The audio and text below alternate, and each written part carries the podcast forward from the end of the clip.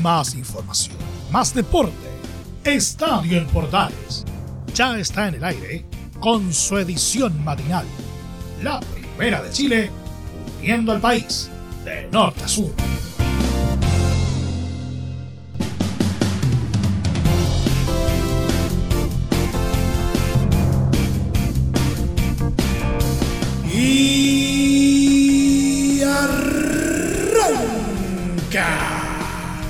Señoras y señores, ¿cómo les va? Muy buenos días. Bienvenidos una vez más, bienvenidos al show. Día lunes, inicio de semana. Y ya tenemos eh, varios eh, resultados, ¿no es cierto?, vinculados a la decimoquinta fecha del torneo de primera división. La última de esta primera rueda. Y con varios resultados, eh, como les digo, completamente interesantes. ¿ah? La UC, por ejemplo, volvió al triunfo. Vamos a estar hablando, ¿no es cierto?, también del trabajado empate que salió eh, por parte de Unión Española ante Unión eh, La Calera. Eh, además, estaremos haciendo la previa del partido de Colo Colo ante Ñublense de Chillán en el Monumental, como también la previa del duelo entre Everton y O'Higgins de Rancagua. Además, un repaso a todo el fútbol de ascenso, tanto de la primera B como de la segunda división. Vamos a enterarnos de cómo eh, terminaron las principales ligas del mundo porque hubo eh, algunos eh, resultados más o menos relevantes y en el polideportivo bastante cargadito lo tenemos el día de hoy con golf, Fórmula 1 y también con básquetbol de la NBA. Todo esto como siempre en 30 minutos. Arrancamos esta entrega informativa matinal como siempre al más puro estilo de Estando en Portales AM.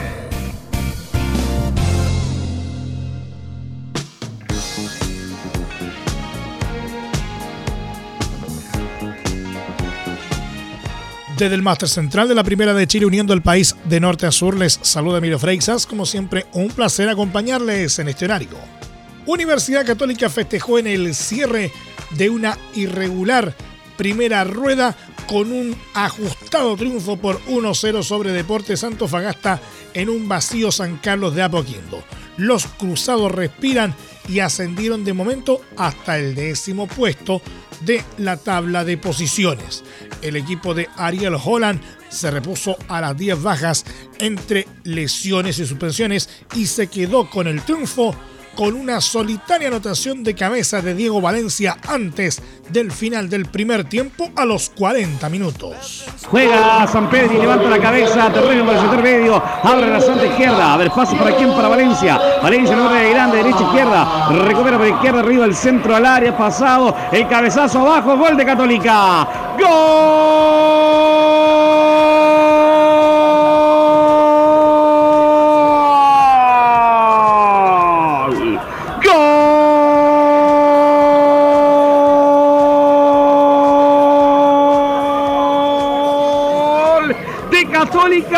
Centro por izquierda. Cabezazo en el chica. Le cambia el sector a el portero Moro Sánchez Valencia. Marca el primero para la escuadra de Católica. Centro de Parón. Cabezazo preciso en la chica de Valencia. El balón se va hasta el fondo las redes para marcar. Para marcar. Para marcar el primero para Católica. Católica 1. Deportes Fagasta 0. Antes los cruzados acecharon la portería defendida por Diego Sánchez. El mismo Valencia tuvo una opción clara para abrir la cuenta, pero falló con el arco descubierto tras un preciso centro de Gonzalo Tapia.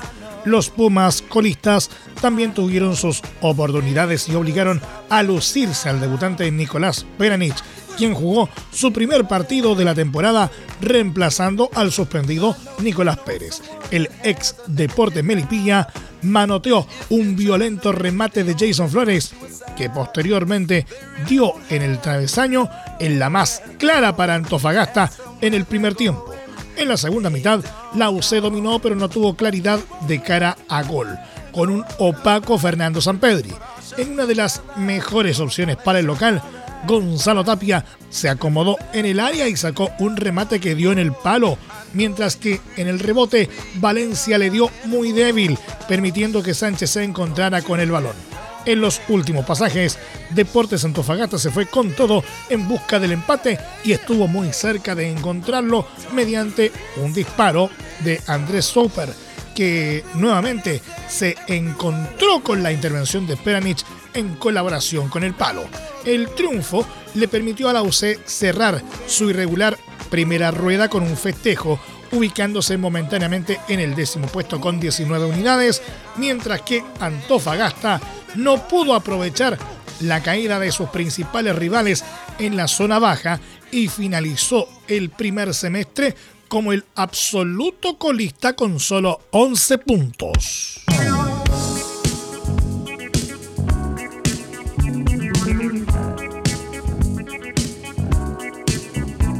El técnico de Universidad Católica Ariel Holland agradeció el esfuerzo del equipo en el triunfo sobre Deportes Antofagasta pese a las 10 bajas entre lesiones y suspensiones. Bueno, muy, muy agradecido del esfuerzo que, está haciendo el equipo, estamos muy diezmados porque tenemos muchos futbolistas lesionados y a pesar de ello se sobrepusieron. Yo creo que el martes hicimos un buen partido que no merecimos perder y hoy creo que merecimos ganar y que la diferencia debió haber sido más amplia en el resultado porque generamos situaciones de gol, tuvimos pasajes de buen fútbol y también tuvimos pasajes donde por ahí este, no, estábamos del todo precisos, pero por suerte en esos pasajes el rival no, no, emparejó el juego y, nosotros pudimos aprovechar y, creo que si hubiéramos estado más finos en la definición hubiéramos hecho este, algún gol más. Pero lo más importante de esto es ganar.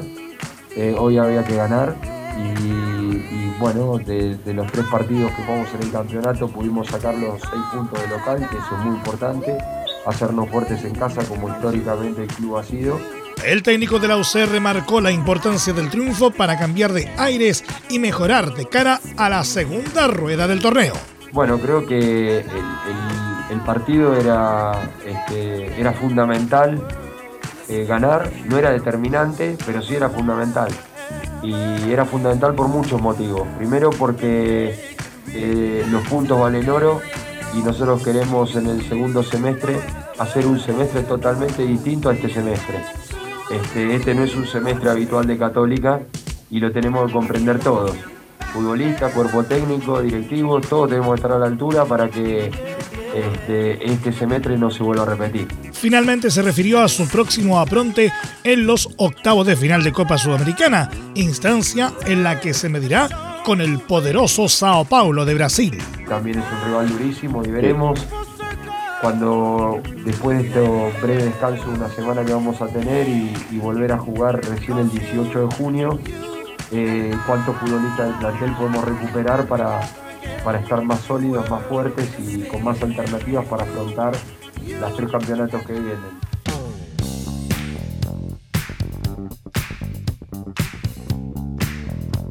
Unión Española se salvó del traspié este domingo en el Estadio Santa Laura por la fecha 15 del Campeonato Nacional al rescatar un empate de 1 a 1 contra Unión La Calera y mantener la presión en la pelea por el liderato en la tabla de posiciones.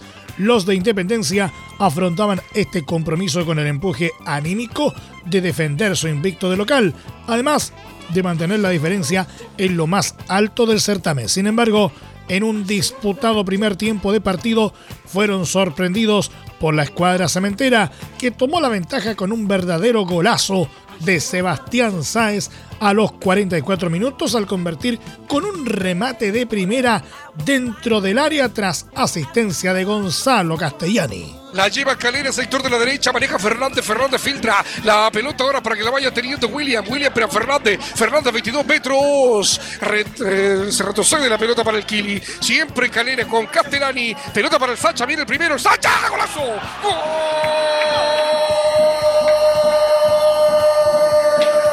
del Sasha, del goleador del Sasha, del Sasha del pelado. ¡Gol! De Unión La Calera. ¡Gol!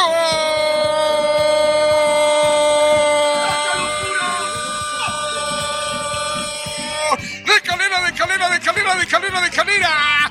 Williams Alarcón y esa pelota con lienza. Y como viene en el aire, le da el Sacha el disparo. Cerca del portero Luis Mejía que está lesionado y no llega. Minuto 45, minuto 45, primer tiempo. Unión Española 0. La calera 1. El goleador, el pelado, el argentino, el Sacha.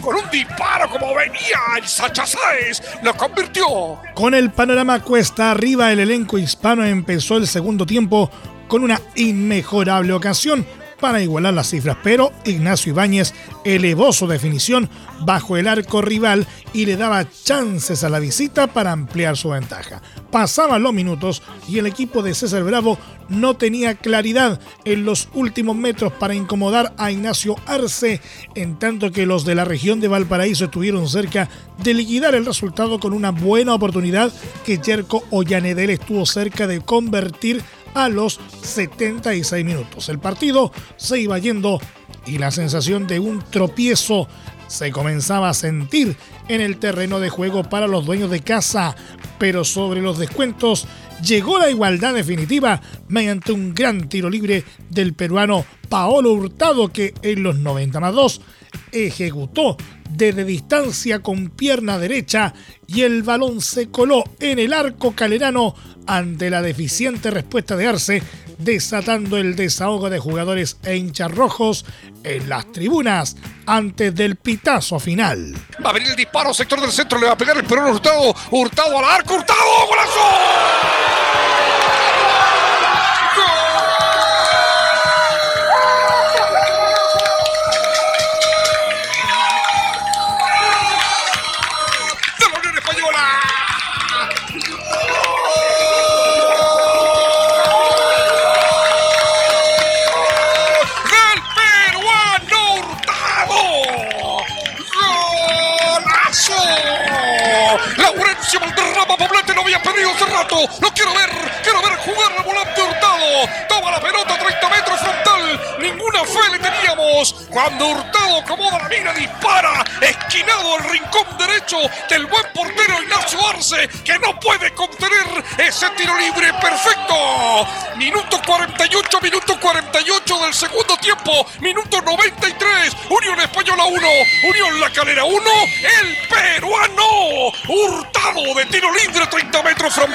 Lo convirtió. Gracias a este empate, Unión Española quedó en el primer puesto con 29 puntos, uno más que Colo Colo y que se enfrentarán entre sí este lunes en el Estadio Monumental. Así, los hispanos terminan la primera rueda en lo más alto de la competición pensando ya en lo que será su estreno por Copa Chile y luego el clásico ante Palestino en el inicio del segundo semestre. La calera, en tanto, sigue en el antepenúltimo lugar con solo 14 unidades cerca de la zona de descenso y con el receso para preparar lo que será su próximo encuentro ante Universidad de Chile. Este lunes, desde las 18 horas, Colo Colo se medirá ante Ñublense por la fecha 15 del Campeonato Nacional 2022 en el cierre de la primera rueda. El encuentro es de vital importancia para ambos debido a que el vencedor será el único líder del torneo. Ambos elencos tienen 28 puntos y quien quede con la victoria en el Monumental pasará a ser líder exclusivo debido al empate de Unión Española con 29 unidades. Los salvos llegan con un plantel muy mermado al compromiso de este lunes, principalmente por las lesiones que aquejan al conjunto de Gustavo Quinteros tras el exigente calendario del primer semestre. El entrenador no podrá contar con Brian Cortés que sufrió una rotura del menisco interno en rodilla derecha. Tampoco estará Emiliano Amor por una rotura en el tendón del músculo peroneo largo. Gabriel Suazo sufrió un desgarro miofacial del músculo bíceps femoral, mientras que Carlos Villanueva también sufrió un desgarro en el muslo izquierdo.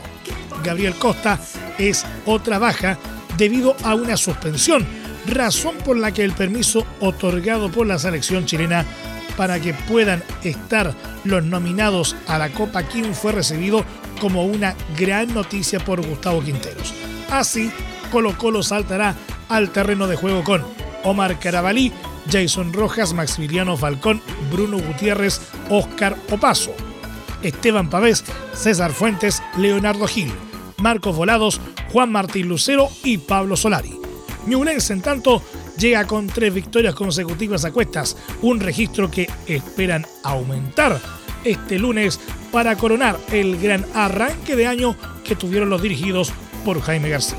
El equipo de Chillán saldrá al terreno de juego con Nicola Pérez, Fernando Cordero, Rafael Caroca, Bernardo Cerezo, Giovanni Campuzano, Lorenzo Reyes, Federico Mateos, Manuel Rivera, Alexander Aravena, Patricio Rubio y Matías Moya.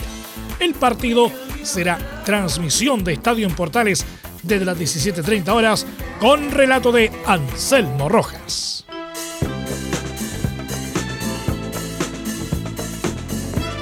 Como siempre, saludamos a todos nuestros amigos que nos sintonizan en el Gran Valparaíso a través de la potente señal de Radio Portales del Puerto en el 840 AM y 89.5 FM. Everton y O'Higgins se citan este lunes en el Estadio Sausalito para dar término a la primera rueda del Campeonato Nacional en el último duelo de la decimoquinta fecha. Los roleteros que acabaron su participación en Copa Sudamericana a mitad de semana con una victoria sobre Jorge Pilsterman arriban al compromiso en su cancha en el noveno lugar de la tabla con 19 puntos, teniendo la chance de alcanzar los puestos de clasificación a torneos internacionales. En el plano local, el cuadro viñamarino cosechó un empate 2 a 2 en su visita a Antofagasta la pasada fecha, arrastrando así una seguidilla de cuatro partidos sin perder. Por otro lado, está el presente de los rancagüinos que están en la séptima ubicación con 20 puntos por lo que tratarán de asegurar su posición en los puestos de avanzada. Los dirigidos por Mariano Soso igualaron en casa ante Colo Colo la anterior jornada del certamen y ante ello esperan retomar la senda triunfal a costa de los oro y cielo.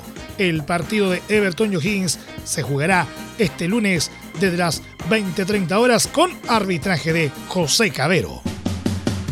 Entre Marco Grande y Marco Chico, media vuelta y vuelta completa. Escuchas Estadio en Portales en la Primera de Chile, uniendo al país de norte a sur.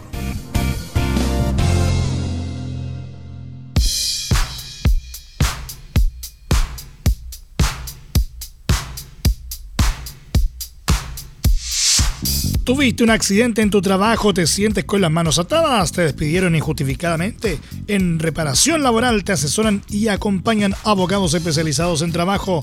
Los resultados los respaldan. Consulta gratis a lo largo de todo Chile. Encuéntralos en www.reparacionlaboral.cl. Junto a reparacionlaboral.cl seguimos haciendo Estadio en Portales en su edición AM, como siempre a través de de la Primera de Chile, uniendo al país de norte a sur. Buen momento para revisar fútbol de ascenso. Magallanes fortaleció su invicto en la primera B este domingo al derrotar por 2 a 1 a Deportes Recoleta y terminar también la primera rueda del certamen como el inamovible líder en la tabla de posiciones. El equipo caravelero tomó la ventaja en el compromiso con la anotación de Marcelo Filla a los 30 minutos de partido, pero el Reco igualó parcialmente la cuenta con el gol de Gonzalo Dapia en los 36. Pese a sufrir el empate transitorio, los dirigidos por Nicolás Núñez se fueron al descanso otra vez arriba en el marcador gracias a Manuel Vicuña, que convirtió su tanto a los 45 minutos. Así, en el complemento, la academia administró de buena forma el resultado, terminando con mayor tranquilidad el encuentro por la expulsión de Matías Rubio en el rival a los 80 minutos. Con esta victoria, Magallanes sumó 44 puntos en el primer lugar del campeonato, sacándole 17 de diferencia a su escolta Unión San Felipe en el cierre de este primer semestre. Recoleta, por su parte, se hundió en el último puesto con solo 10 unidades, peligrando en la zona de descenso directo. Deportes Temuco sufrió un contundente 4-0 ante Deportes Copiapó en el estadio Germán Becker, en un resultado que permitió a los atacameños recortar distancias en la parte alta en la tabla en el torneo de ascenso. El conjunto nortino inició su amplia ventaja a los 31 minutos de partido. Luca Pontigo recibió un paso en profundidad y definió con remate cruzado a ras de pasto para colocar la primera cifra en el marcador. Siete minutos después, Isaac Díaz aguantó un balón en ataque para remeter hacia el arco del Indio Pige. El delantero eludió la salida del arquero Sebastián López y marcó el 2 a 0 con el que terminó la primera parte. El dominio del León de Atacama continuó en el complemento. Bruno Romo a los 61 se matriculó con el tercer tanto del duelo a través de un sorpresivo cabezazo de espaldas a la portería luego de un tiro libre. Jorge Luna, figura del encuentro, cerró las cifras a los 72 minutos con una jugada personal que acabó con el balón entre las redes. Tras su abultada victoria, el Araucanía Copiapó quedó en el quinto lugar con 25 puntos a dos unidades de Cobreloa y Unión San Felipe escoltas del puntero exclusivo Magallanes con 41. Temuco, en tanto, se alejó de la zona de liguilla, estando un décimo con 17 puntos, a 4 de Barnechea, último equipo dentro de aquellos puestos.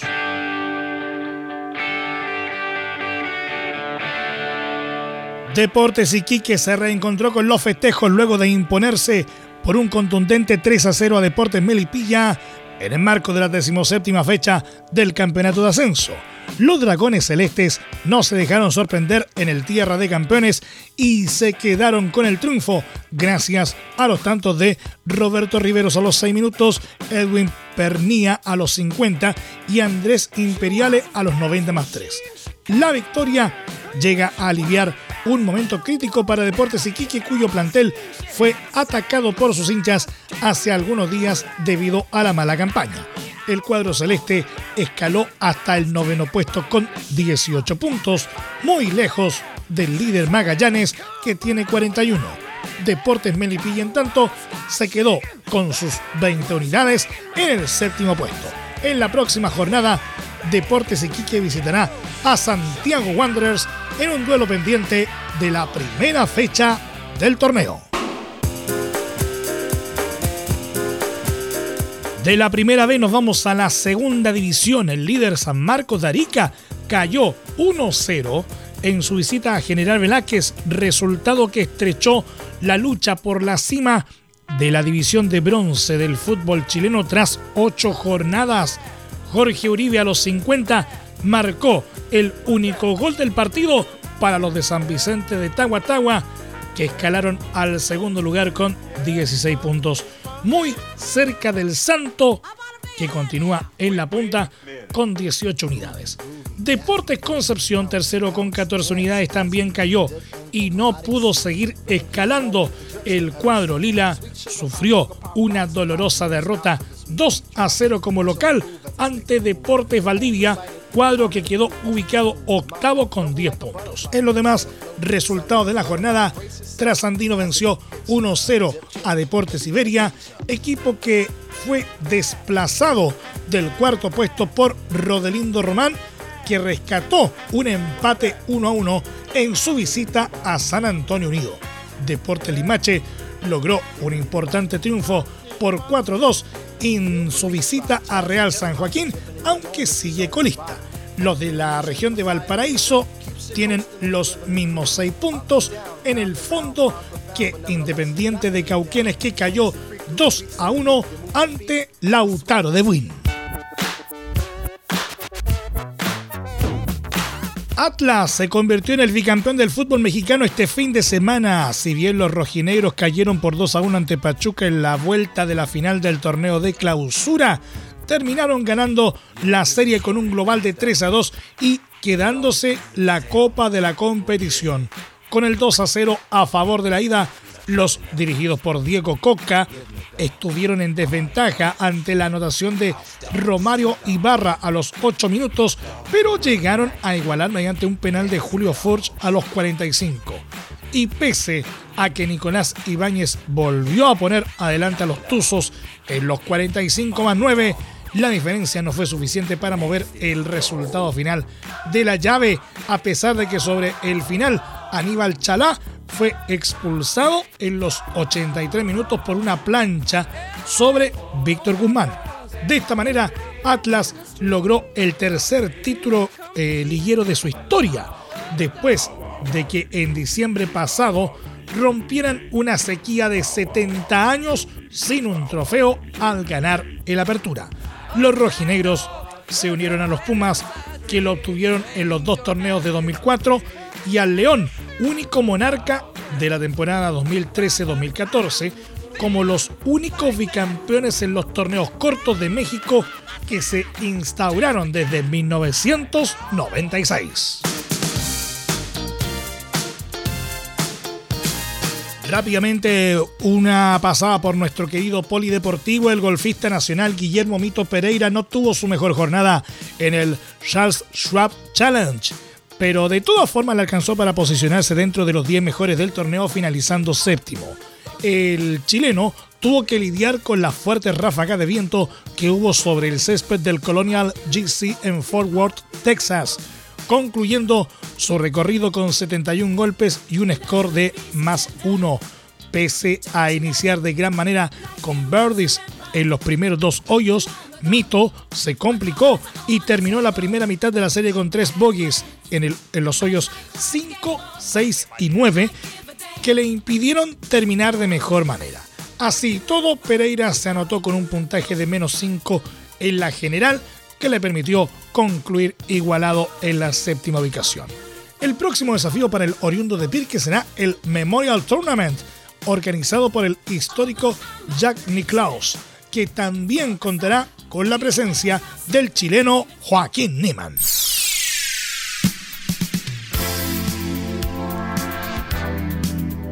El mexicano Sergio Checo Pérez se benefició de la estrategia de su equipo para llevarse el Gran Premio de Mónaco de Fórmula 1, séptima prueba del Mundial, superando al español Carlos Sainz de Ferrari y a su compañero Max Verstappen, actual campeón de la Fórmula 1. Checo Pérez salió por detrás de Sainz y el monegasco Charles Leclerc, quien nuevamente se quedó sin festejar en casa el norteamericano aprovechó su primera parada en boxes para adelantar a los dos Ferrari y la victoria no se le escapó, aunque tuvo que defenderse de Sainz por el desgaste de sus neumáticos en una carrera con dos banderas rojas. La prueba del Principado comenzó con sobresalto. La aparición de la lluvia 10 minutos antes de la salida alteró los planes. Se demoró inicialmente 9 minutos. Se añadieron otros 7 y los coches partieron detrás del coche de seguridad hasta que se mostró la bandera roja después del primer paso por la meta. Luego, Mick Schumacher de Haas tuvo un accidente, aunque resultó ileso. Su coche se partió en dos y rompió las barreras de protección que hubo que sustituir, lo que provocó otra detención en la carrera. El Gran Premio se reanudó a falta de 37 vueltas tras el coche de seguridad, aunque se disputarían menos porque quedaban 45 minutos. Verstappen, líder del mundial, subió al podio sin ser el ganador, a diferencia de los últimos dos circuitos que completó devolviéndole la mano a Pérez, que acató las órdenes de su equipo y escoltó al neerlandés en su victoria en Montmeló.